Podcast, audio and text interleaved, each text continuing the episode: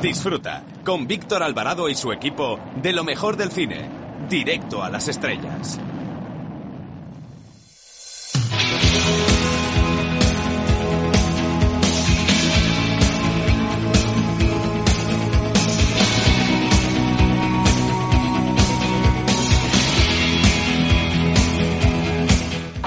Hola, soy Paspadilla y quiero mandar un saludo, mm, ¿cómo diría?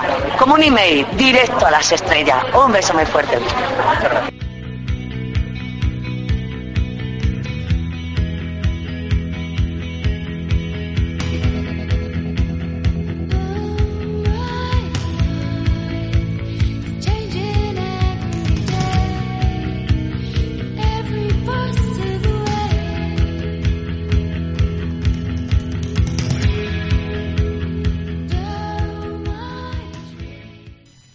Esta semana abrimos el programa recomendando Gigante de George Steven, una película de 1956 que ganó varios Oscar, que contaba con un cuarteto de lujo, Rod Hudson, Liv Taylor, James Dean y Mercedes McCambridge.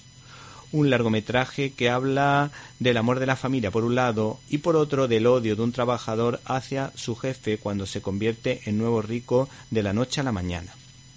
La primera vez que vi esta película tenía nueve o diez años y la verdad que me encantó, siendo un reto para mí porque era la película más larga que había visto hasta la fecha, y me sostuve los ojos con palillos para conseguir ver el final. El otro día la pude ver por segunda vez en el canal TCM y me parece un relato fascinante, realista y esperanzador sobre el valor de la familia, basado en la novela homónima de Edna Ferber. Hay que ver, sí o sí, la película Gigante de George Steven. Bienvenidos a una nueva edición de Directo a las Estrellas, tu programa de cine, y en una semana marcada por temas políticos y por las luces y sombras del famoso encuentro en Madrid sobre el cambio climático, nosotros les hablamos de los estrenos de la semana empezando por Próxima, una cinta de la carrera espacial vista desde la óptica de una mujer. Mientras que hay que decir que tendrá una dura competencia esta producción con la nueva entrega de la saga Jumanji. El cine francés, más francés que nunca, llega mediante la producción Buenas Intenciones y rescataremos de la cartelera a la película Los Ángeles de Charlie, que ha sido un auténtico desastre, una película horrible, pero nos ha llamado muchísimo la atención. Se lo tienen merecido por intentar sacarnos el dinero a todos los televidentes y espectadores de las salas de cine. Todo ello sin olvidar nuestras habituales secciones como Críticas en un Minuto, donde analizaremos los pormenores de El Traidor, una magnífica película sobre la mafia italiana. Y no puedes perderte la firma de Jaime Pérez Laporta y la entrevista que tendremos con Jorge Fonte sobre Rob Reiner, el director de, por ejemplo, películas tan interesantes como Cuando Harry encontró a Sally o por ejemplo Cuenta conmigo. Ahora, para comentarios, dudas y sugerencias puedes escribirnos a la dirección que ya sabes, info arroba Repito, info arroba y si no nos pudiste escuchar en directo y quieres hacerlo en diferido, puedes hacerlo a través de nuestra página web www.cinilibertad.com, donde puedes encontrar todos los contenidos relacionados con este programa y otras cosillas que quizá te puedan interesar. Así que no te olvides de www.cinilibertad.com hemos recibido un correo electrónico de Lucía Soto que dice que le gustó muchísimo la película sobre la batalla de Midway, una cinta realmente interesante y desde luego coincidimos con esta oyente porque la película merece bastante la pena, es bastante entretenida y yo creo que vamos a hacer una crítica especial la semana que viene sobre ella.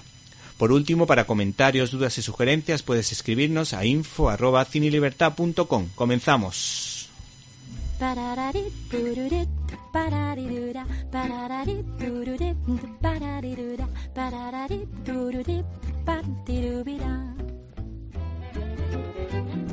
Sígueme. ¿Quién soy? Dímelo, sígueme. Tu doble soy yo, sígueme. Quizá yo sea tú. Nuestro futbolero cinéfilo, Jaime Pérez Laporta, está preparado, desde Cinemanet, para hacer el siguiente regate cinematográfico. Muy buenas, Víctor, una semana más. Aquí estoy. Esta vez podría decir con Quevedo aquello de soy un fue y un será y un escansado, pero os lanzaré mi reflexión igualmente. El sábado pasado vi una película para descansar. Ya se ve que la semana ha sido complicada.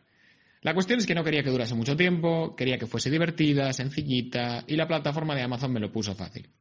El hombre que no sabía nada. Aunque en inglés es The Man Who Knew Too Little, eh, la traducción literal sería el hombre que sabía demasiado poco. Bueno, ya sabemos cómo vamos aquí con los títulos, que los distribuidores ponen un, título en castellano que pone nervioso a más de uno y al final nada funciona.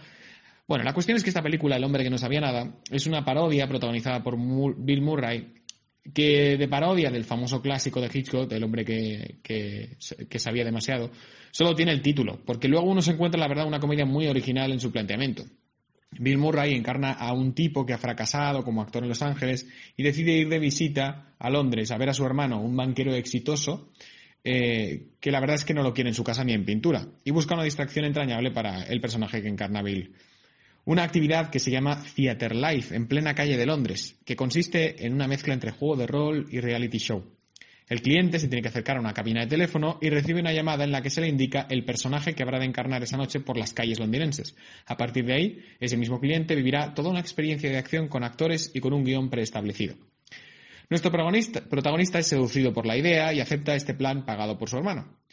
Lo que pasa es que cuando llega a la cabina, la llamada no. ¿Te está gustando este episodio?